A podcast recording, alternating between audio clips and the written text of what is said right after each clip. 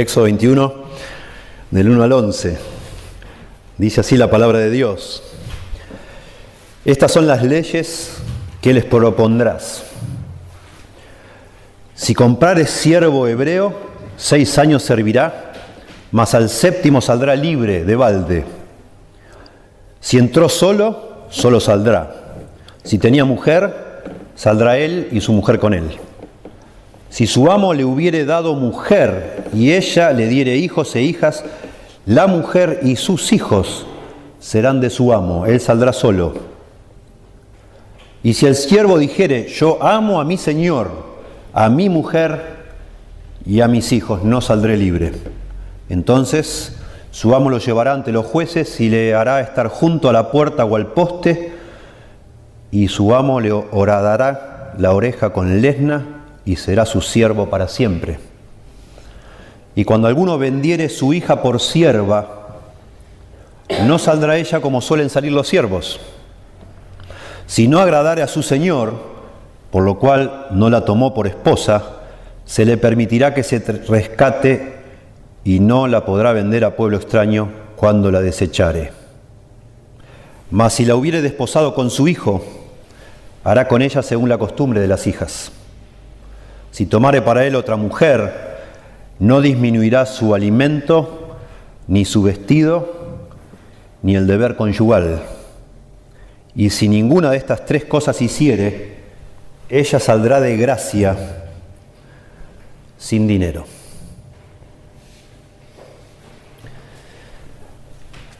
Es un texto asombroso de la Biblia, por lo menos para nosotros hoy, rarísimo.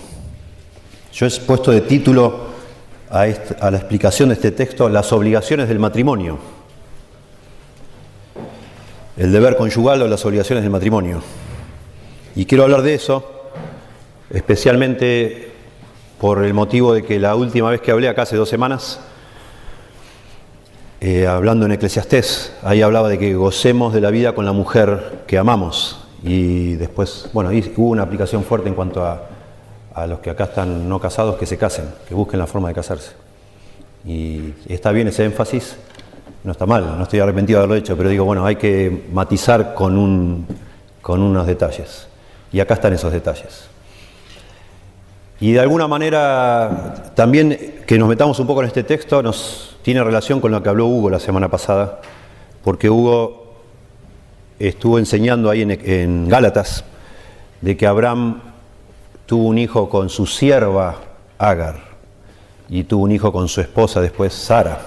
Bueno, acá habla de eso, de cómo es eso de que un hombre tenga hijos con su sierva y tenga hijos con su esposa. ¿Qué es esto? ¿Cómo puede ser que la Biblia, que es la palabra de Dios, permita cosas tan raras y tan ajenas y, tan extrañas para nosotros y chocantes para nuestra manera de ver las cosas? ¿no? Y como también que a otros textos de la Biblia incluso decís, pero ¿cómo es esto? ¿No es una forma de contradicción esto con la Biblia? Bueno, no, no lo es. No lo es. Y vamos a tratar de, de estudiar eso. ¿Saben? Cuando uno empieza a buscar en la Biblia, y eso hicieron los antiguos, ¿dónde hay en la Biblia un texto que enseñe cuáles son las obligaciones del matrimonio? ¿Qué es lo que debe hacer cada parte en la relación? ¿Qué le toca al hombre sobre todo? En la relación del, matrimonio, qué es lo que debe él este, cumplir, digamos. Cuando se hace el pacto del matrimonio, porque el matrimonio es un pacto, que es como un contrato sagrado, ¿cuáles son los términos de ese contrato? ¿Dónde están en la Biblia los términos de ese contrato? ¿Están en algún lado? Cuando nosotros presenciamos una boda, es el momento de los votos, donde cada una de las contrayentes se expresan en forma, eh, en forma de concreta, a, qué se están comprometiendo? ¿De dónde sacamos esos votos? ¿De dónde han salido eso? ¿Sale de la Biblia? ¿De dónde sale? ¿Por qué la gente se promete lo que se promete? Bueno, es una buena pregunta y la verdad es que los antiguos, los judíos sobre todo en la antigüedad, entendiendo que Dios había inventado el matrimonio y que sale de la Biblia, han buscado por toda la Biblia, encontrando a ver si en algún lado existe cuáles son las obligaciones que un hombre tiene hacia su esposa y la, su esposa hacia ese hombre. Y ellos coincidieron en la antigüedad que acá está ese texto, aunque les parezca a ustedes mentira, pero acá está ese texto. Y vamos al final, por supuesto, sobre todo versos 10 y 11. Y toda la legislación escrita por los judíos basada en la Biblia sobre el tema de las obligaciones en el matrimonio ha sido sacado de estos dos versículos. Y de hecho los judíos en los escritos de ellos llamados el Talmud establecen de acuerdo a estos dos versículos cuáles son las razones por las que un hombre legalmente se puede divorciar de su esposa. Ellos sacan acá tres razones, acá están las tres. Y yo no quiero meterme mucho en el tema del divorcio, aunque acá está de alguna manera otra vez eh, lo que son las obligaciones, sino relacionado con lo que veníamos hablando. Me parece que es valioso que estudiemos este texto, principalmente para entender cuáles son las obligaciones que nosotros tenemos, si algún día nos vamos a casar. La mayoría de la gente hoy tiene miedo a casarse. Nos dicen en, los diarios, cada tanto salen artículos explicando las encuestas, no solo en Argentina, en todas partes del mundo. Cada vez se casan menos la gente. Empezaron conviviendo en concubinato como una forma de probar a ver si funcionaba y después, con la idea de después casarse, y hoy ya en todas partes del mundo han llegado a la conclusión de que es ridículo, ¿para qué casarse? Estemos en concubinato, juntémonos, no solo para ver si funcionan, sino nunca pensando en después casarnos. ¿Para qué casarnos? Y si no funciona, bueno, listo, no funciona y nos separamos. Y así es nuestra cultura de hoy, como se hace. Nosotros que creemos en la Biblia, que creemos que la Biblia es una autoridad para nuestra vida, no aceptamos semejantes cosas. si queremos hacer algo que agrade a Dios, nos debemos casar y debemos, de alguna manera, sí o sí, eh, entrar en un pacto sagrado con una persona de por vida. Y cuando nosotros animamos a ustedes que estén hoy, que, están acá, que no están casados por distintas razones, este, de alguna manera también lo que debemos hacer es ayudarles a estar listos para eso. ¿Y cómo una persona va a estar lista? ¿Cómo puedo yo estar seguro o tranquilo que estoy listo para casarme si realmente no entiendo bien en qué consiste mi parte en ese pacto que es el matrimonio? Y por eso me parece es importante discutir de esto y usar de alguna manera este texto, explorar lo que hay acá y usarlo también como una forma para después ver en otras partes de la Biblia qué es lo que significa estar listo para estar casado. ¿Qué se requiere de mí, hombre? ¿Qué se requiere de usted, hombre, en el matrimonio? Y creo que tiene que ver para los que estamos casados también, ¿no? Si estamos cumpliendo. Y, de alguna manera para mujeres, aunque acá habla de hombres, para mujeres es un tema súper interesante, porque en definitiva, ¿en qué me debería fijar yo, mujer? Para pensar si esta persona es o no es la persona con la que yo debería casarme. Así que bueno, metámonos acá. Esto está al final del texto. Me gustaría explicar todo, los 11 versículos lo cual también es valioso. Y déjeme reforzar como una introducción, porque esto es valioso. Saben, el ateísmo está en auge en todo el mundo, está creciendo el ateísmo de una manera impresionante. Los nuevos ateos, así se llaman los ateos modernos, tienen una agenda muy agresiva y están de alguna manera, entre comillas, evangelizando a personas para que se conviertan al ateísmo. Y el, el ateísmo hoy en día ha dado un giro en sus argumentos para convencer a otros que se hagan ateos. Ya el discurso no es Dios no existe. Es interesante esto. Los ateos hoy dicen Dios es un monstruo, no Dios no existe. Dios es una, es, es una cosa inaceptable para la mente humana, moralmente perverso. Ese es el discurso del ateo de hoy. Asombroso. Dios es un monstruo moral y usan como gran este, argumento para mostrar eso el Antiguo Testamento, mostrando, miren ustedes el asunto de la esclavitud en el Antiguo Testamento. Miren ustedes el asunto del exterminio de pueblos enteros en la tierra de Canaán. Miren ustedes el asunto de la poligamia. ¿Cómo puede ser que Dios sea digno de mi adoración? Un Dios así no es digno de mi adoración. Bueno, nosotros como creyentes deberíamos de alguna manera también hacer un esfuerzo por entender qué es lo que pasa en el Antiguo Testamento cuando claramente se permite la esclavitud, claramente de alguna forma se permite la poligamia. Tenemos que entender eso. Y también de alguna manera entender por qué hay un holocausto, porque sí hay un holocausto en el Antiguo Testamento. Al pueblo de Israel se le manda ir a la tierra de Canaán, y acribillar a todas las personas. Eso está en la Biblia. Acá no habla de eso, de lo último, pero sí habla de la esclavitud y sí habla de alguna manera de la poligamia al final. Entonces me parece que vale la pena que nos metamos y tratamos de entender lo que está pasando acá. ¿sí? Para la mente moderna, cuando se habla de esclavitud, inevitablemente uno piensa en la esclavitud moderna. En Kunta Quinte, no sé si alguno ha leído o visto o ha escuchado una serie de televisión y un libro llamado Raíces. El protagonista era un hombre llamado Kunta Quinte, que fue un, negro africano en Ghana que fue atrapado contra su voluntad, obviamente. Le tiraban una red como si fuera un pájaro, así los agarraban, los cargaban en barcos y los llevaban a, Estados Unidos a otros países y los vendían como, como esclavos, como, como una herramienta para trabajar.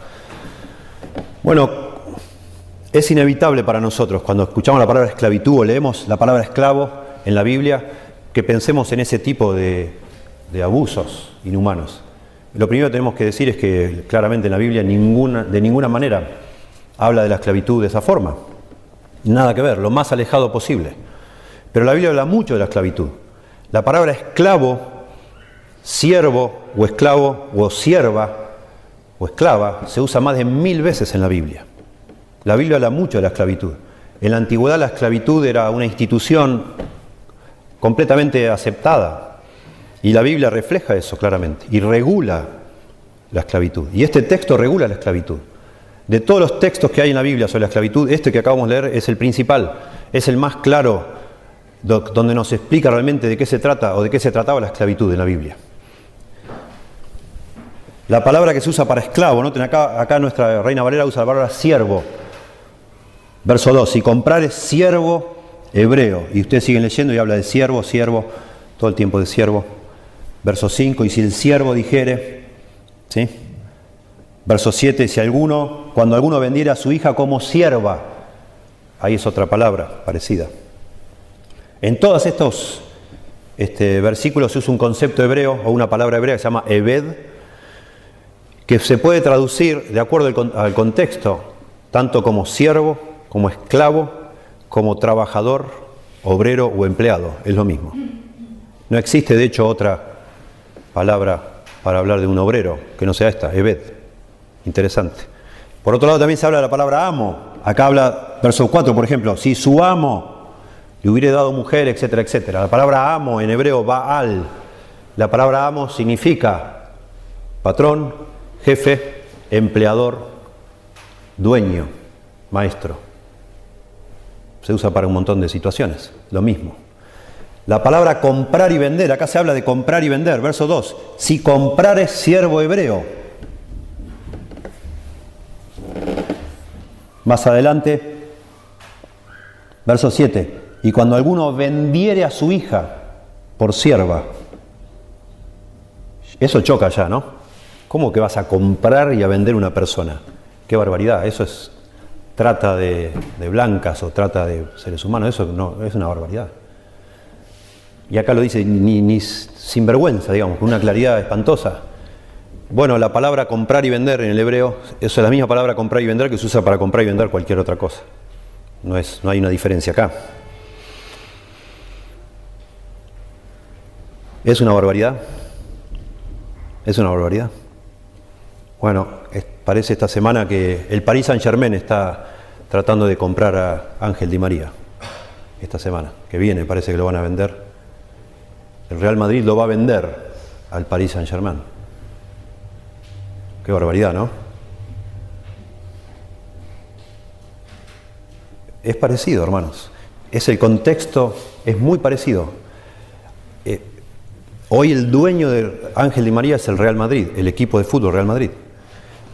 Ángel Di María tiene obligaciones con el Real Madrid. De hecho, hoy, esta semana que pasó, salió una noticia que no se va a comprobar nunca, que aparentemente el Real Madrid nunca le dejó a Di María, estaba listo para jugar la final, pero el Real Madrid no dejó que la jugara porque tenía miedo que se arruinara, o sea, agravara su lesión y ellos lo querían vender y iba a depreciar su precio y no le dejaron jugar la final. Ellos tienen un contrato. Por supuesto que el Real Madrid es dueño de esta persona, pero no en forma de un esclavo, pero es un contrato de trabajo que tiene condiciones. Por ejemplo, una condición, ninguno de estos jugadores puede andar en moto, no sé si sabían ustedes. No pueden practicar deportes de riesgo. Está prohibido porque ellos pueden tener un accidente y toda esa inversión de dinero se acabó. Y sí, ellos como jugadores, por ese contrato y por toda esa responsabilidad, hay cosas que no pueden hacer. Hay lugares donde no pueden ir, etcétera, que no pueden hacer. Salió también esta semana a relucir que el entrenador nuevo que tiene el equipo del Barcelona ha puesto unas condiciones. Si alguna vez algún jugador llega a tomar bebidas alcohólicas, lo sacan del equipo, lo echan, lo venden a otro lado. No puede, no debe. Cosas así. Y no nos causa tanto, choque, tanto rechazo. Bueno, de alguna manera es eso lo que acá está regulando esta ley que estamos considerando es una relación de trabajo. Es un contrato de trabajo de una persona que se vende a otra persona, le está vendiendo sus servicios de trabajo y están haciendo un arreglo y la otra persona a cambio le está dando algo, aunque acá de pronto no está del todo explícito, pero sí es, y lo sabemos por el resto de la Biblia.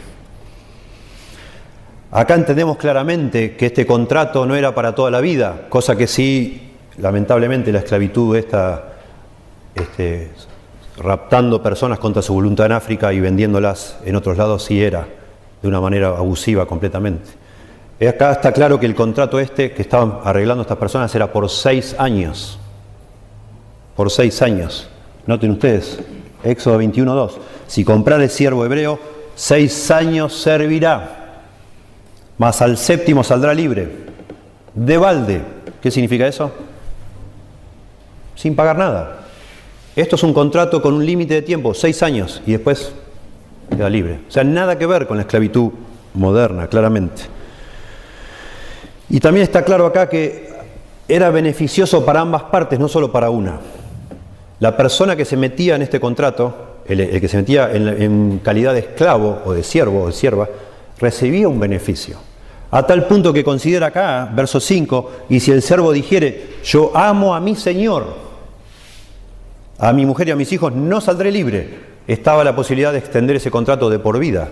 ¿Cómo una persona en una relación abusiva iba a poder llegar a ese punto a decir, después de seis años donde tenía la libertad conseguida ya, decía, no, no, no me quiero ir, me quiero quedar acá? Es evidente que algún beneficio estaba recibiendo de esa relación. No era una relación desigual, era una, es una relación, o era una relación donde ambas partes estaban recibiendo algún tipo de beneficio. Ya lo vamos a profundizar un poquito más. Esto es muy importante entender, otra vez. Repito, todos estos textos hoy se usan para desprestigiar a Dios y para, como argumento para que la gente este, vea todo esto como una monstruosidad, una barbaridad. Y no lo es, para nada. Para nada. Tenemos que recordar también, por último, como argumento, y ya nos metemos acá, un poco analizar, que en la antigüedad las industrias, absolutamente todas las industrias, eran como llamamos hoy pymes, pequeñas y medianas empresas. Bueno, eran casi todas PIES, pequeñas o, o PES, pequeñas empresas, nada más. Eran pequeñas empresas familiares. Todas las empresas de cualquier tipo que había en la antigüedad eran basadas en, una familia. No había el concepto que hoy tenemos de una compañía de una empresa. Y entonces esos, estos esclavos o siervos que se vendían eran realmente el concepto moderno de un empleado, que aportaban precisamente a esa compañía familiar, si se quiere, aportaban mano de obra necesaria para que eso pudiera funcionar. Y otra cosa que lo tengo, no tengo acá mis notas, pero es claro para entender incluso el tema de la poligamia. En aquella época todavía no estaba establecido un sistema de acción social, digamos así, del gobierno. El gobierno o el Estado no tenía de ninguna manera, ni en Israel ni en ninguna nación vecina, un sistema de beneficencia, de protección, de un sistema jubilatorio, no existía tal cosa.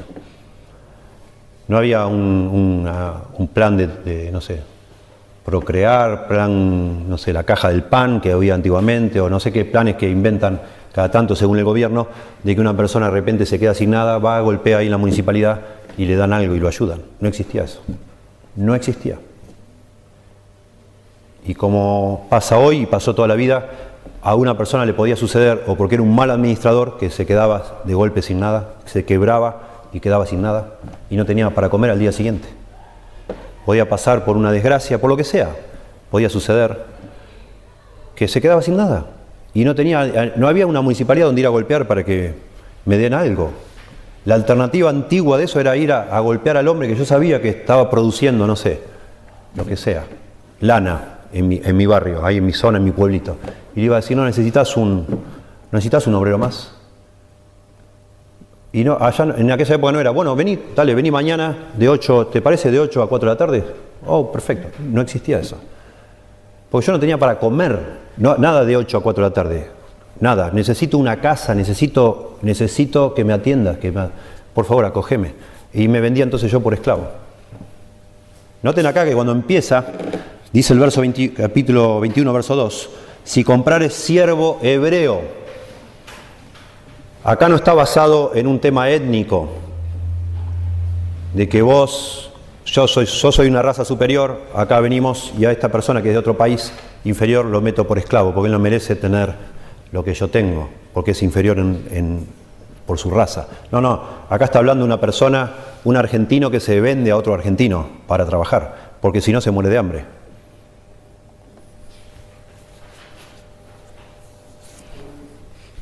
Bueno, básicamente para analizar esto podemos pensar, acá son regulaciones. Claramente cuando dice estas son las leyes, verso 1, que les propondrás. La palabra leyes ahí significa las regulaciones, los preceptos. ¿Sí? Es un poco distinto, en el capítulo anterior están los diez mandamientos. Acá es una, como un término técnico. No está establecido acá como un mandamiento, sino como una regulación. Y ahora vamos a ver eso, se va más claro.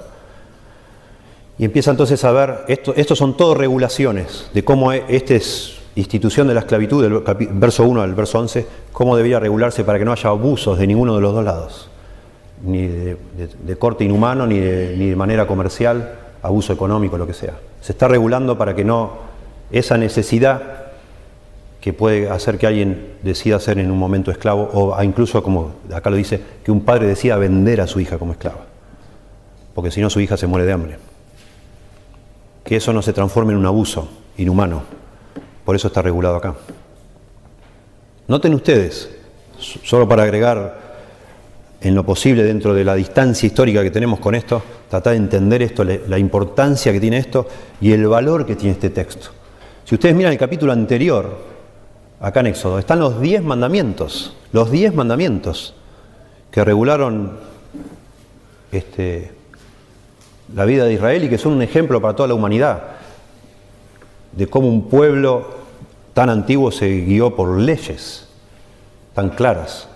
Terminan los diez mandamientos, capítulo 20, usted los puede ver ahí hasta el verso 17, el último está en el verso 17, y empieza a describir cómo el pueblo tuvo miedo, porque estaban frente al monte Sinaí que temblaba y había sonidos fuertes y había como fuego y humo. Y, antes de terminar el capítulo 20 se habla un poquito, se refuerza el primer gran mandamiento, que es el tema de la idolatría. Inmediatamente después, el, verso 21, el capítulo 21, regula el tema de la esclavitud. Es algo extraño. A mí me llama la atención y creo que debería a todos nosotros. En el contexto de termina dar los diez mandamientos y en vez de este, volver a regular, digamos así, uno de los grandes temas que pueden tener que ver con una nación, el gran tema acá es la esclavitud. Impresionante. Después sigue con otros asuntos. ¿sí? Pero el, primer tema que se empieza a hablar de estas este, regulaciones, mispatim es la palabra en, hebreo, es la esclavitud. Este asunto de la esclavitud, algo normal en aquella época. En primer lugar, del verso 2 al 4 vemos que esta este, esclavitud o servicio es limitado por el tiempo, limitado por el tiempo. Esta es una forma de ley, de ley especial, estas regulaciones. Noten en los diez mandamientos dice, no harás esto, no harás lo otro, no adulterarás, no dirás falso testimonio, no codiciarás, no harás esto, no harás lo otro. son órdenes directas. Acá no, no es así, no son órdenes directas. Son casos, casos de estudio y de pronto es lo que la forma que Hugo, que trabaja en esto de en leyes y abogacía, es la forma en que se hace, yo no lo sé, la abogacía hasta el día de hoy. Pero esto es muy interesante, porque acá no hay una orden directa. Sería cualquier libro de leyes, sería infinito, no sé, sería larguísimo. Es imposible imaginar todas las situaciones habidas y por haber y regular sobre cada una de las situaciones. Imposible. Entonces lo que se hace, se, se pone un caso típico, un caso modelo, para que de ese caso se tomen principios y con esos principios se regulen casos similares, parecidos. Acá claramente, noten ustedes, empieza con sí. Es una situación posible. Si comprares siervo hebreo, seis años servirá, más al séptimo saldrá libre de balde. Verso 3. Si entró solo, otra posibilidad. Saldrá solo. Si tenía mujer, saldrá él y su mujer con él. Si su amo, ven, todo el tiempo empieza una nueva regulación, dice, si, hace, si pasa tal cosa, hace tal otra. Pero no contempla todas las situaciones. Porque entonces los, legisladores de aquella época debían estudiando estos casos y extrapolaban, por decir así, las situaciones a la, situación que tenían que resolver. Decían, ¿dónde habla? Acá hay una persona que se quiere divorciar, por ejemplo. De acá sacaron de la situación al final, del 10, verso 10 y 11. Se quiere divorciar por tal motivo. Vino una mujer y se quiere divorciar porque su marido la golpeó. ¿Habla en algún lado de la Biblia la situación de que una mujer golpeada se puede divorciar o no? La verdad que. No. No lo dice en ninguna parte. ¿Y podemos usar la Biblia para decidir si una mujer golpeada se puede o no se puede divorciar de su marido? Sí. ¿Por qué? Porque hay casos y esos casos, otra vez, sacamos, extrapolamos los principios y los vemos si pasa o no pasa. ¿Qué se requiere de un marido con su mujer? Y acá, bueno, leemos, y acá al final lo dice, y bueno, cuando un marido golpea a su mujer, de alguna manera está violando algo de lo que se requiere, por supuesto, protegerla. ¿Cómo puede ser que la persona que debe proteger a su mujer la destruya? No está mal. Aunque no lo diga en ningún lado así, este, eh, de manera explícita, pero sí lo dice en forma de casos y esos casos sirven para sacar esos principios y con esos principios se legisla. Y es lo que pasa acá. Y de alguna manera esto, si bien está hablando de la esclavitud, regula, estas leyes sirvieron en la antigüedad para regular, este, me sale la palabra pacto, pero no, es como contratos, contratos de trabajo. Estas son leyes de trabajo. Cuando una persona quiere trabajar con otra, eh, y esto es la forma de regular, sacando de pronto los detalles de la esclavitud, si no es el caso de un esclavo, porque puede ser un jornalero, acá hay detalles que sirven para una persona de aquella época para extrapolar y decir, bueno, acá estos son los principios justos, para que ambas partes, ni el amo se abuse del empleado, ni el empleado se abuse del patrón, y se saca de acá. En primer lugar, entonces, la regulación tiene que ver con el tiempo, limitado en el tiempo. Dice, si comprares siervo hebreo, seis años servirá, mas al séptimo saldrá libre de balde. Uno se pregunta leyendo esto, se debe preguntar, si comprares siervo hebreo, ¿quién vende? ¿Quién es el que vende a estas personas? ¿Había una persona, había alguien que vendía personas? No, no había. No había, eso es notable. No había, ni de ninguna manera. Otras leyes en otros lugares prohíben que una persona hiciera semejante cosa. Era una persona que se vendía a sí mismo. En tal caso sí, un padre podía vender a su hija porque era responsable de su hija y no podía atender su responsabilidad. Porque su hija se le estaba muriendo. Y una mujer en aquella época tenía dos opciones. O se prostituía para no morirse de hambre, o se vendía como esclava. Y el padre responsable decía, no, hija, te voy a dar a, acá a este hombre, acá tienes una, una, no sé, una chacra, una quinta, lo que sea, está produciendo esto, anda, ahí te voy a vender. Porque a los seis años vas a salir libre. Y a los seis años de pronto tenés la posibilidad de rehacer tu vida pero prostitución no.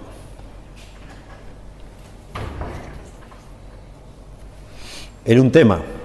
No quiero extenderme en las aclaraciones, pero creo que sirve para todos nosotros. En aquella época también las batallas no eran lo que son hoy las batallas que disparan desde un, no sé, disparan un misil desde lejos y va y mata. Era, era, era una carnicería eso. Y eso hacía que en casi cada ciudad había, en algunos casos, el doble de mujeres que de hombres, incluso también más. Eso significaba que desde el vamos, desde nacer una mujer, la mitad de las mujeres no tenían la expectativa de poder casarse.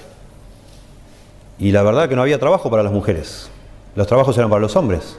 El trabajo de la mujer estar en la casa y hacer los trabajos que eran terribles en la casa, lavar la ropa, cortar la leña, preparar el fuego, en fin, una cosa para hacer una comida era a lo mejor mediodía para hacer una comida. Pero ¿y qué pasaba una mujer que no tenía marido, ni se casaba, ni estaba en un hogar? ¿De qué vivía? No había trabajo para ella, salvo la prostitución. Bueno, otra vez, un padre ante esa situación la vendía a su hija, no para hacer dinero, no para hacer dinero. hay regulaciones también para que eso no, sucediera, sino para que su hija tuviera la posibilidad de vivir y de tener hijos con alguien, aunque no fuera su marido. Y eso regula esta ley también. Entonces, bueno, se vendían a sí mismos y se hacía, acá no está implícito, pero acá se, se hace un contrato, por eso dice a los seis años lo tiene que dejar libre de balde. No se puede hacer el vivo a los seis años y decir, bueno, si querés salir de acá, me tenés que... No, ya está. Había un sueldo de por medio, que acá tampoco está explícito y sin otras partes. Un ejemplo muy lindo que tenemos es el de Jacob, cuando trabajó para su, suegro, como esclavo trabajó, siete años, para que su suegro, porque él no tenía dinero para pagar la dote, porque para casarse había que pagarle al padre de la novia, había que pagarle una buena cantidad de dinero. Y Jacob no tenía dinero para pagar eso, entonces fue y trabajó como esclavo para con su trabajo comprar a su esposa. Eso es otra historia, pero también eso tampoco es que la mujer era un objeto y que se vendía y se transaba. No, ya alguna vez lo habré explicado acá, pero lo vuelvo a explicar cortito. Esa era la protección de que un hombre no se casaba, hoy tenía esta mujer, después me divorciaba por cualquier excusa y me casaba con otra y con otra y con otra. Tenías que ser multimillonario para hacer eso. Porque cada vez que te querías casar con alguien tenías que pagar para casarte por esa persona, a tu suegro. Y eso hacía que la persona la pensaba dos veces antes de divorciarse por cualquier motivo de su esposa. Noten que Jacob trabajó siete años para poder este, pagar la dote de su esposa. Siete años de trabajo. Una barbaridad. Mucho. Así que para divorciarse la pensaban dos veces, porque no era tan fácil volver a conseguir el dinero para casarte otra vez.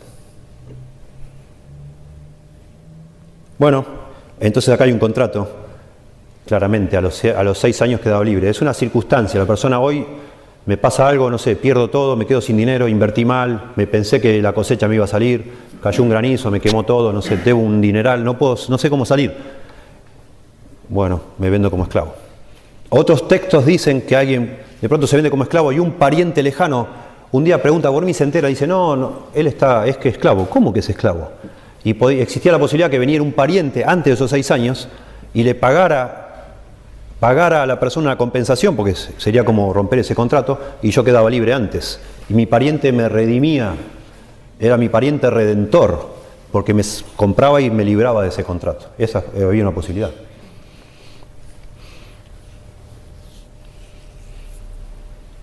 ¿Y cómo le pagaban?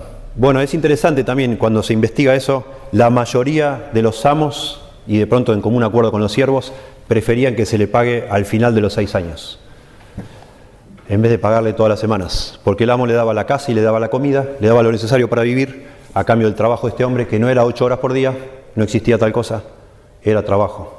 Era lo más parecido a lo que hoy, es enrolarse en el ejército. Una persona va y se enrola en el ejército y no trabaja ocho horas por día.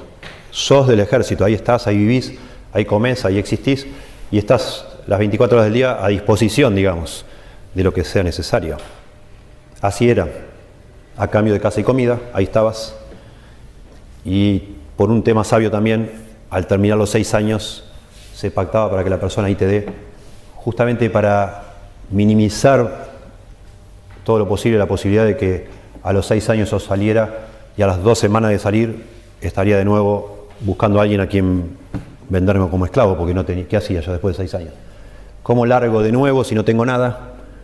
Si no ahorré nada, sino cómo hago para de nuevo tener mis animalitos, tener mi propia cosecha?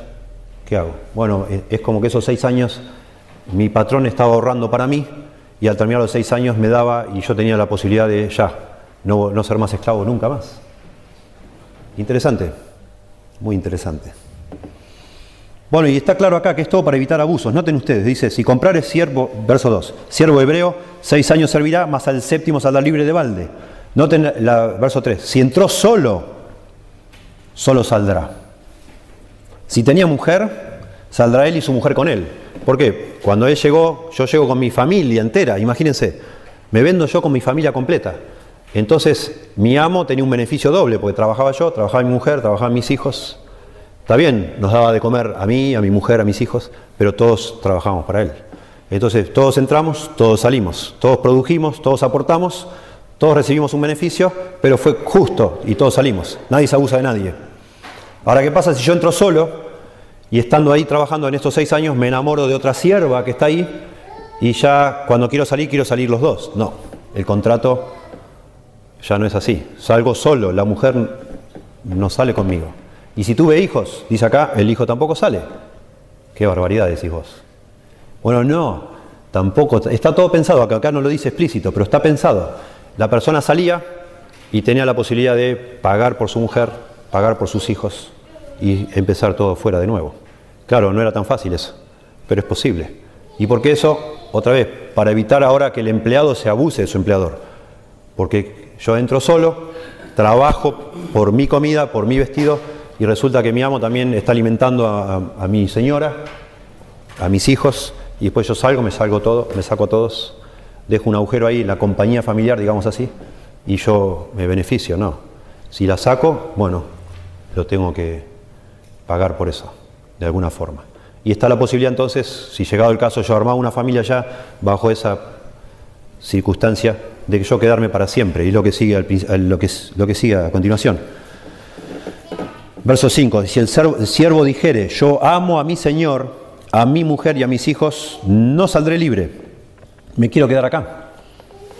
Entonces su amo lo llevará ante los jueces y le hará estar junto a la puerta o al poste, y su amo le horadará la oreja con una lesna y será su siervo para siempre. Noten que esto se hace, esto es algo muy serio, se lleva delante de los jueces para otra vez evitar el abuso, que alguien manipule una situación y diga, bueno, este hombre quiso ser mi esclavo para siempre, yo me estoy usando de él.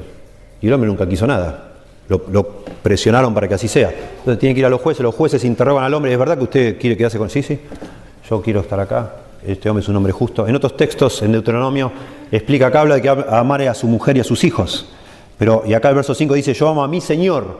En, Deuteronomio habla de un hombre que se siente tan bien cuidado, tan bien tratado, que quiere, se da cuenta que salir, después de seis años, salir a pelearla va a ser más complicado que seguir ahí, es mucho más lindo seguir ahí. Ya se hizo su vida ahí, ya tiene su casita, su, comida. Y me tratan bien, humanamente, justo. ¿Qué, qué, es esto de querer ser independiente todo el tiempo y salir ahí y, y ni saber si voy a comer cada día? Y se queda. Pero eso implica ya una cosa muy seria. Entonces, frente a testigos, esa persona se compromete, se hace un contrato distinto de por vida y se le hace una señal que es imborrable, que, es, que tampoco es inhumano, porque es acá no. En, el lóbulo de la oreja se le hacía una marca, con un, como con un formón, se le hacía una marca para que cualquier persona supiera que ese hombre se había entregado como esclavo. Y es una palabra muy linda porque esa la idea es esclavo por amor. Y eso es lo que el Nuevo Testamento rescata, ese, ese concepto, cuando dice que nosotros, ahora que Cristo ha muerto por nosotros, nosotros ahora somos esclavos de Cristo por amor a Cristo. Hay todo un, grupo de palabras y de conceptos en el Nuevo Testamento que está tomado todo de la esclavitud del Antiguo Testamento. Ese pariente que se enteraba que yo estaba esclavo y que me podía venir y comprarme y redimirme pagando un precio, ese es Jesucristo para nosotros. La Biblia dice que nosotros, en el Nuevo Testamento ya, usando todo esto como un paralelo exacto, nosotros de alguna manera por causa de nuestro pecado estamos esclavos. Cada persona, cada uno de nosotros somos esclavos del pecado.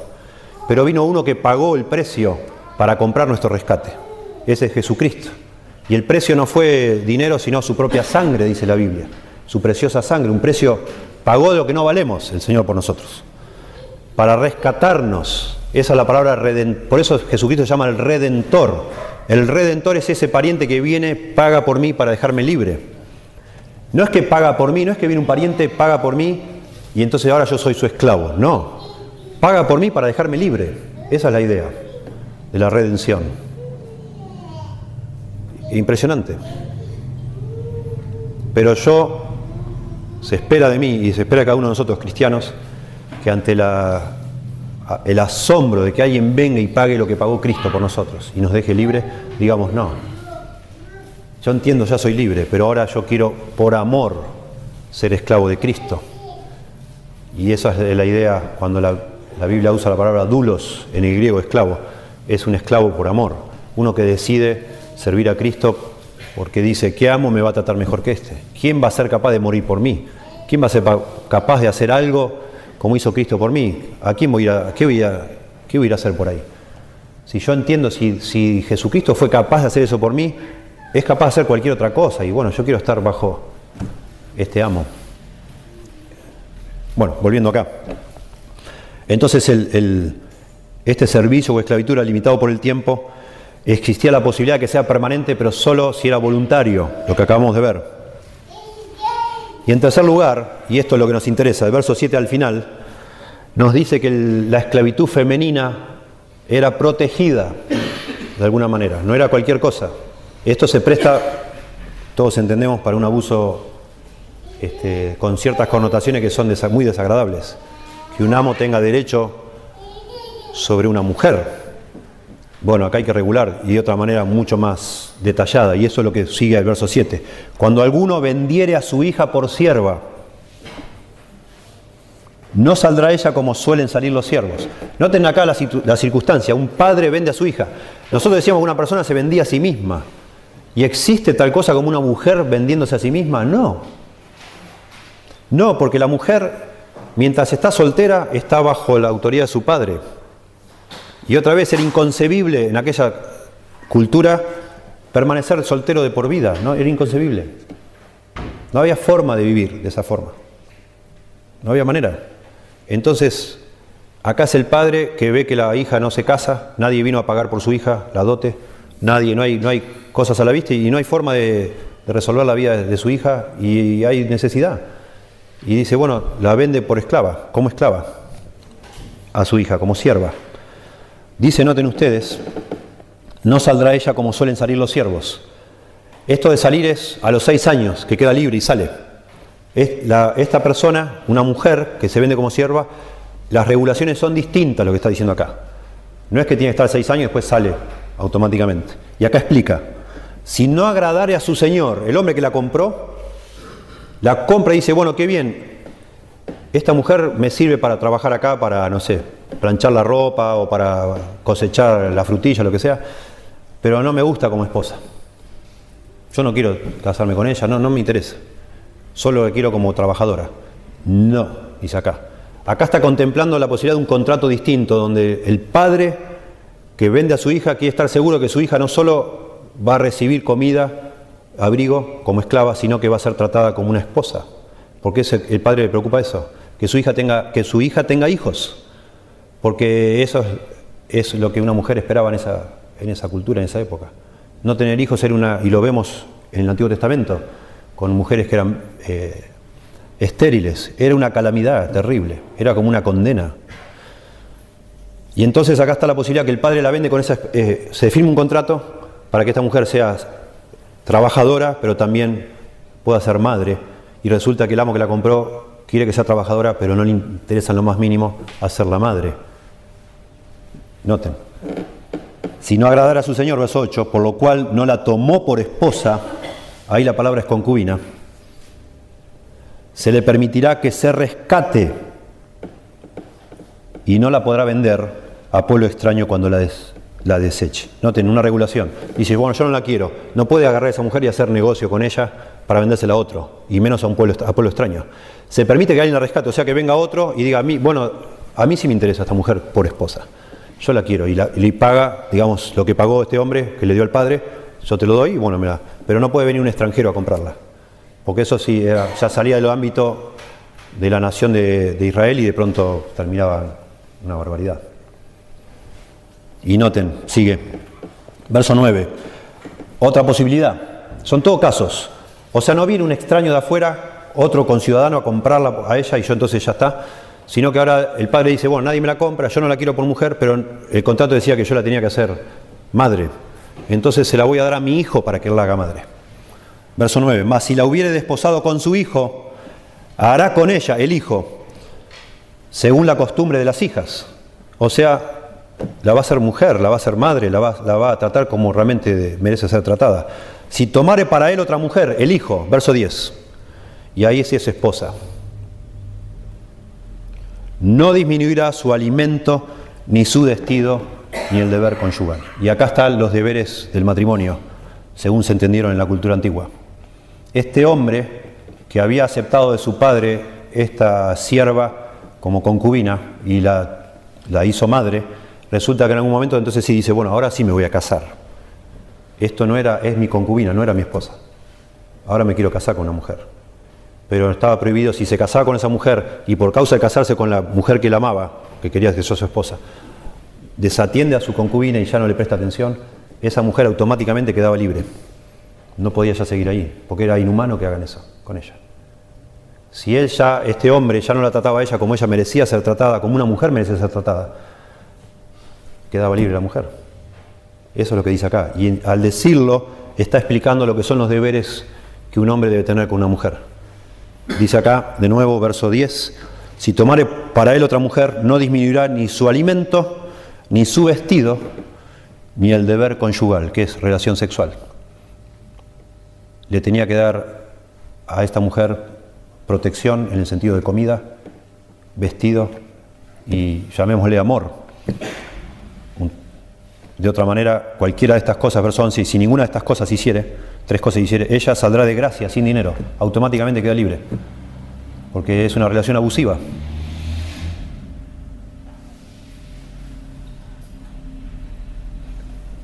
Los arqueólogos han descubierto hasta el día de hoy nueve contratos matrimoniales de la antigüedad. Nueve. Cinco en griego y cuatro en arameo. Muy interesante en los nueve contratos escritos se menciona eh, comida y vestido y no se menciona sexo. Algunos dicen que no se menciona sexo porque era, en otras leyes era obligatorio que un hombre, la ley romana por ejemplo obligaba a un hombre que se casaba con su mujer, tenía que darle satisfacción sexual. La razón puede ser otra, que es, un tema de delicadeza. En aquella época, como hoy se habla así, sin ningún tipo de vergüenza, aún mismo yo estoy hablando, estoy mencionando la palabra y ni me pongo ni, nervioso. En otra época era algo de muy mal gusto. ¿Cómo voy a un contrato que se escribiera, se escribía y se escribía con la idea de que sea leído en público y no quedaba bien eso? Y en algunos de estos contratos se usan eufemismos y se da la idea que el hombre la tiene que llevar a su casa, eufemismo para... La tiene que llevar a su dormitorio, listo, ya está claro, no hace falta decir más nada. Y e interesante otra vez, de la obligación de un hombre con su mujer, y está claro por esto acá en la Biblia y por otros textos, claramente, pero aunque están sueltos. Nosotros hombres, si nos casamos, tenemos que proveer ser proveedores de nuestra casa, ser protectores, claramente. El tema del vestido implica no solo el vestido, sino eh, eh, implica proteger en, cuanto a, todo tipo de cosas, darle un techo a nuestras esposas, a nuestra familia y ser quien este, les protege. ¿sí? Nosotros debemos cuidar a nuestras esposas. Y eso es una obligación, no es una opción. Y si una persona no cumple con eso, en la ley antigua la mujer podía reclamar para quedarse libre.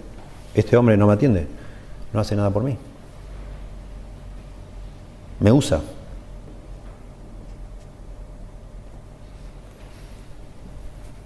Y el tema del amor, o el, obviamente, el tratar a la persona como es, integralmente como es. ¿no? Es muy interesante en la Biblia, y esto déjenme, ya el, Quería yo ahora, acá mismo, mi plan era llevarlos a Efesios para ver que cuando habla de lo que Cristo hizo por la iglesia está exactamente todos estos tres ingredientes. Pero lo dejo para enganchar con la Santa Cena y lo vemos ahí. Pero déjenme ahora este, seguir a nivel este, práctico, concreto, pensando en aplicaciones para esto. Porque hay aplicaciones enormes, me parece, claramente. Este, a mí me gusta pensar teniendo toda la Biblia en mente, las obligaciones de mí como hombre son claramente tres. Yo debo ser proveedor de mi familia, de mi esposa y de mis hijos. Yo debo ser protector, claramente. Noten ustedes, y voy justificando cada una de ellas. Noten el proveedor, noten que Adán y, Adán y Eva, cuando pecan los dos, caen en pecado, cuando llega el momento de las consecuencias, las maldiciones por causa del pecado, la maldición contra Adán fue que ahora tenía que trabajar con el sudor de su frente. Noten que la maldición no fue que tenía que trabajar. ya trabajaba antes del pecado, pero que ahora trabajar le iba a costar más. La tierra iba a producir espinos, iba a ser todo más adverso para lo que ya era su obligación. Ya estaba establecido que el hombre tenía que ser el proveedor. Yo, y, estoy diciendo esto y ya estoy completamente al tanto de lo que nuestra cultura piensa de todo esto que estoy diciendo. Es una barbaridad. Son estereotipos de los cuales tenemos que librarnos, dicen hoy. Que eso es una. es todo completamente fuera de época y abusivo. Bueno, la Biblia así lo dice.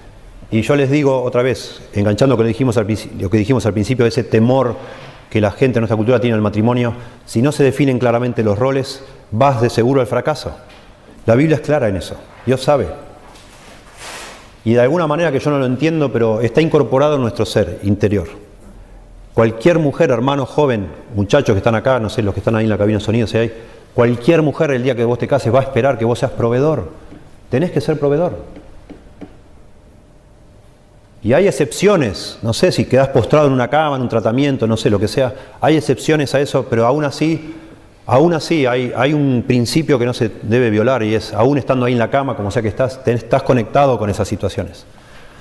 Sea lo que sea, o te toca viajar, o no sé, te embarcaste, sos marino mercantil, te vas tres meses embarcado y cada tres meses volvés, pero desde como sea, desde donde estés, estás al tanto de lo que está pasando.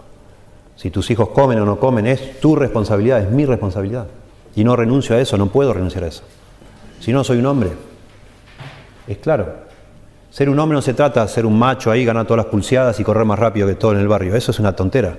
Ser un hombre está definido por la Biblia claramente por ser la persona que se hace cargo en una, en una relación así. Hay un compromiso y mi rol es proveer, proteger y liderar. Y el de proteger también está claro. Las mujeres no iban a la guerra. En la antigüedad ninguna mujer iba a la guerra. El hombre iba a la guerra. El hombre cuando está en la, no sé, cuando están ambos en la cama y hay un ruidito, el hombre es el que se levanta a ver qué pasó. No la mujer. El hombre es el que discute con la persona que se quiere sobrepasar con lo que sea. El hombre es el que da la cara, no la mujer. Está todo dado vuelta, ustedes saben, nuestra cultura es terrible. Las mujeres son muy buenas defendiendo los derechos, los hombres no, unos masitas somos a veces. No puede ser. Y uno lo ve, los que viajan en colectivo saben, yo me acuerdo ya siendo cristiano, viajando en colectivo, veía situaciones, la primera que en un colectivo, adentro de un colectivo, ¿no? En Argentina. Hay, una situación que no, irregular y alguien se está sobrepasando. La primera persona que va a saltar a poner las cosas en su lugar es una mujer. Y yo digo, ¿por qué? No debe ser. No debe ser. En los noticieros, usted ve. Ahí cuando hay que protestar, la mujer ahí está protestando, indignada y ya qué vergüenza ni vergüenza los hombres. Yo, uno dice, ¿dónde están los hombres? No sé. no estamos tratando de cambiar nuestra cultura argentina, no se trata, pero sí les quiero ayudar a cada uno de ustedes. Piense, hermano, muchacho, joven, varón. Eh, eh, todos queremos y todos en algún momento de nuestra vida soñamos con estar con una mujer este, agradable y todo lo que sea y casarse y tener una pareja hermosa, pero uno tiene que ser la persona indicada para eso. Y tiene que trabajar desde que, desde que sos pibe, si podés. Y si tu papá no se dio cuenta de eso y nunca te bajó líneas con eso y te insistió, y te... bueno, ahora es el momento.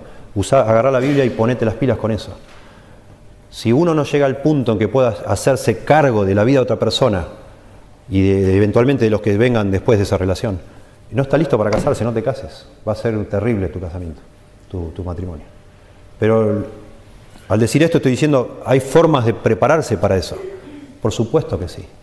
Lo ideal es que tu papá te haya ido preparando paulatinamente mientras crecías. Desde chiquitito te enseñaba a ser responsable de las cosas. Y ahí ibas creciendo y cada vez esas responsabilidades aumentaban, enseñándote que eso es, eso es ser hombre, hacerte cargo de las cosas, tener cuidado, ser responsable. Para mí, ser un hombre se resume en la palabra responsabilidad. Un hombre es el que se hace responsable de algo. De hecho, eso es la definición para mí de un líder. Un líder es el que se hace cargo de las cosas. Noten que cuando Adán y Eva pecaron, la culpa fue de Eva, la, principal. Después lo dice el Nuevo Testamento. Eva pecó primero y ella lo sedujo a Adán para pecar. Pero cuando Dios aparece en el huerto, no le dijo, Eva, ¿qué hiciste? No.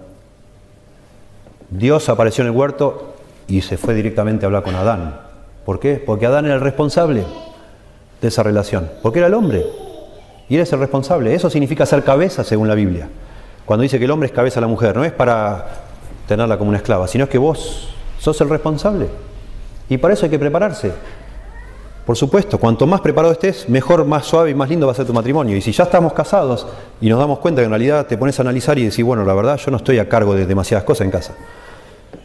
Bueno, habla con tu señora, pero sería bueno que te hagas cargo. En el sentido de que seas responsable. El responsable no quiere decir que hace todo. Puede delegar algo, pero es el responsable final. Es el responsable. Eso significa, ¿verdad? Ser hombre. Y está claro en la Biblia.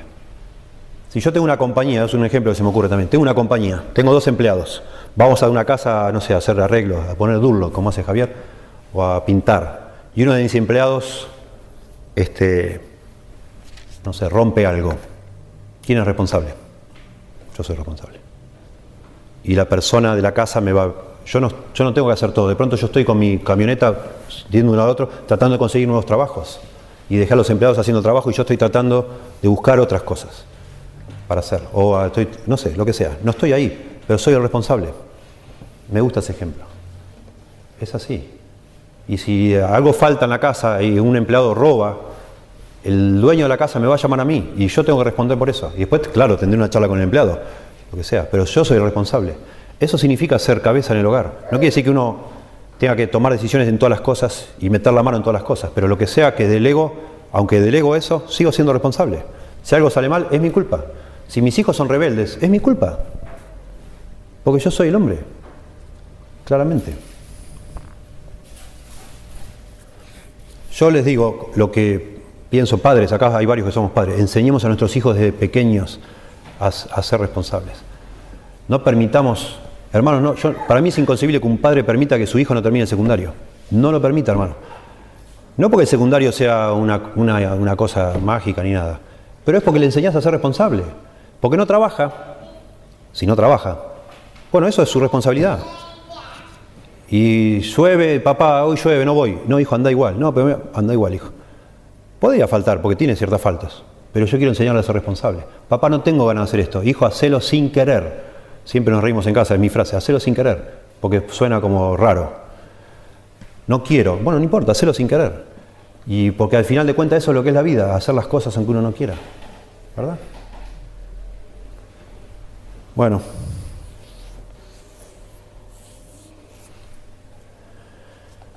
Pensaba yo, de pronto a ustedes les suena un poco de, este,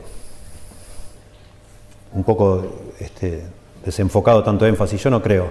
Hay muchas virtudes que son necesarias para que un matrimonio funcione bien, pero tratando de meditar, de verdad, muchas, muchas de las virtudes se pueden adquirir, eh, digamos, a corto plazo. Cuando una persona se convierte, se hace cristiana, comienza a leer la Biblia y de pronto comienza a ser más sensible, a aprender a, no sé, Dios nos, da, nos regala, una de las primeras cosas que Dios nos regala cuando nos hacemos cristianos es la humildad.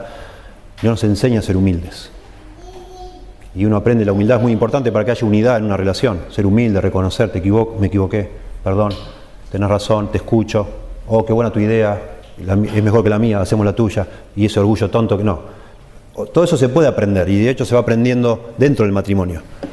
Pero yo tengo para mí que cuando nosotros no hemos aprendido a ser responsables de algo, a, hacernos cargo, y esto está implícito acá, ¿no? De, darle comida, darle vestido, atender. Cuando uno no ha aprendido eso, no es tan simple. No es tan simple. Y se requiere realmente un trabajo arduo. Eso lleva años, años. Y lo que mejor te podría decir a vos, si hoy todavía no estás casado, conseguí un trabajo y no lo pierdas. Eso sería una linda medida de si vos estás preparado para casarte. Agarra un trabajo y, no lo pierdas.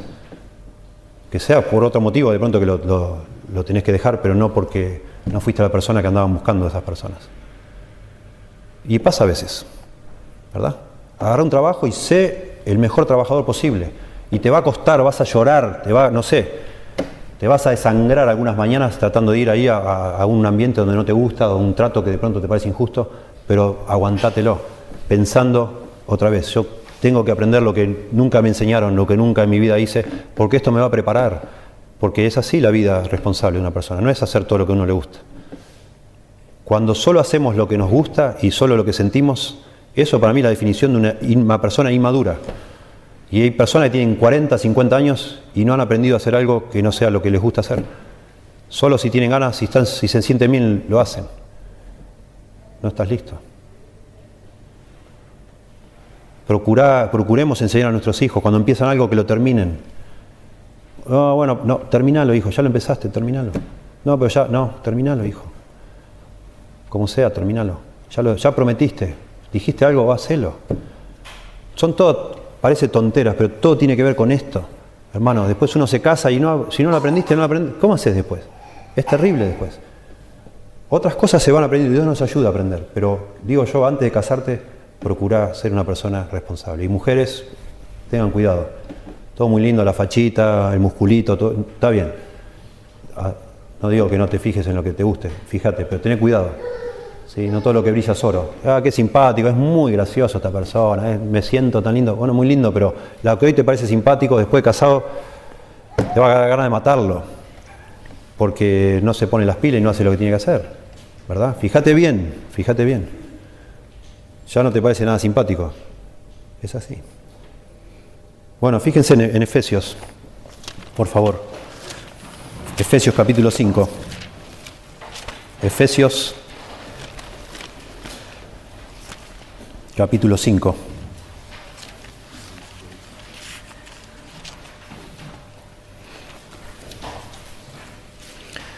Está hablando de Jesucristo.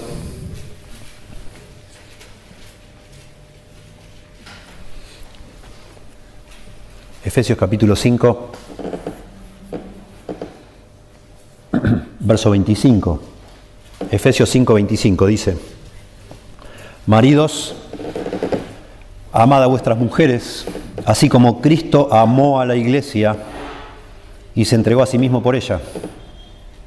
Verso 26, para santificarla, habiéndola purificado en el lavamiento del agua por la palabra a fin de presentársela a sí mismo una iglesia gloriosa que no tuviese mancha ni arruga ni cosa semejante, sino que fuese santa y sin mancha.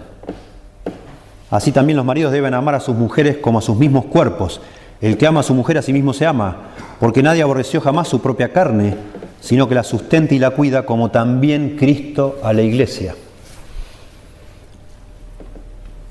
Es una metáfora maravillosa que usa la Biblia que dice que la iglesia es la esposa de Cristo y la usa y la usa y, e incluso hablando de eventos futuros, de experiencias que nosotros como iglesia vamos a tener un día cuando veamos a Cristo en el cielo.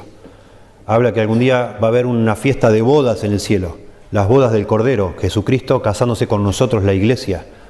Y usa todo eso y una analogía y la, la expande enormemente. Y acá se nos dice a los maridos que el modelo nuestro para amar a nuestras esposas es Jesucristo que deberíamos amar a nuestras esposas como Cristo, siendo esposo, amó a la iglesia como esposa. Y acá están los tres ingredientes, de comida, de vestido y de amor. Están los tres, de darle sustento, ¿sí? de cuidar, lo que hablaba del vestido es el, de cuidar y del amor. Noten ustedes, habla del amor, dice el verso 25, Cristo amó a la iglesia y se entregó a sí mismo por ella. El amor más grande que se puede hablar, dice la Biblia, que alguien muera por otro. Jesucristo murió por la iglesia, para santificarla, habiéndola purificado. Y acá empieza a hablar como una analogía de un vestido de novia.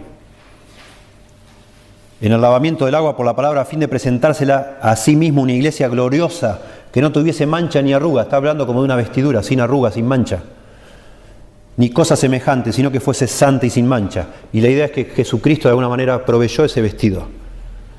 Algunos expertos incluso dicen del idioma hebreo que cuando habla ya en, Efesios capítulo 21 que leímos, cuando dice de vestido, está hablando de un vestido de fiesta, no es vestido cualquiera, dando a entender que esa persona otra vez provee no solo de lo necesario, sino que otra vez habla de, más que eso, de un cuidado este, que se extiende, digamos, a las necesidades básicas.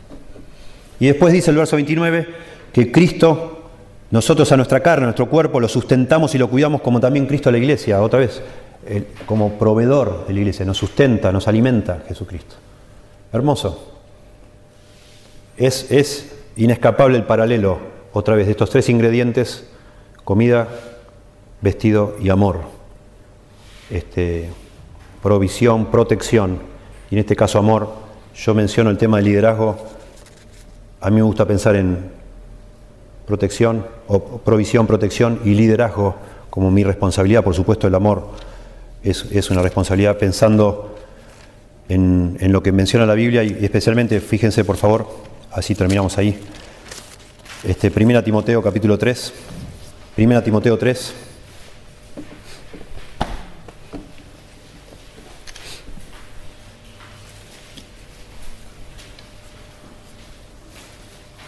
Primera Timoteo capítulo 3 dice, está hablando de los requisitos de un pastor, para que la iglesia sepa a quién debe elegir como pastor y a quién no. Y entre todos los requisitos dice verso 4, que gobierne bien su casa, que tenga a sus hijos en sujeción con toda honestidad, porque el que no sabe gobernar su propia casa, ¿cómo cuidará de la iglesia de Dios? Noten que un, hombre, está diciendo acá que el, pastor debe ser un hombre ejemplar, irreprensible. Y entre todos esos detalles de lo que es ser ejemplar, dice que este hombre debe ser un buen marido y un buen padre. Y para definir, en vez de decir un buen marido, dice que gobierne bien su casa, que tenga a sus hijos en sujeción, con toda honestidad. Y verso 5 dice, porque el que no sabe gobernar, liderar su propia casa, ¿cómo cuidará de la iglesia de Dios? Y ese verbo cuidar es sinónimo de alguna manera gobernar es cuidar.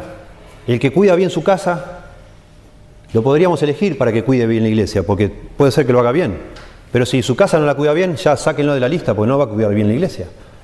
Porque eso ser un líder es cuidar, otra vez, es hacerse cargo, ser responsable. Y para eso debemos prepararnos, los hombres. Si todavía no estamos casados, y si ya estamos casados, deberíamos con la ayuda de Dios evaluar y ver de qué manera hacer mejor nuestro papel. Y eso va a hacer que nuestro matrimonio sea mejor, obviamente. Debemos cuidar nuestra casa, proteger, liderar y proveer. Señor, pedimos tu ayuda en esto que estamos hablando. Por favor, para...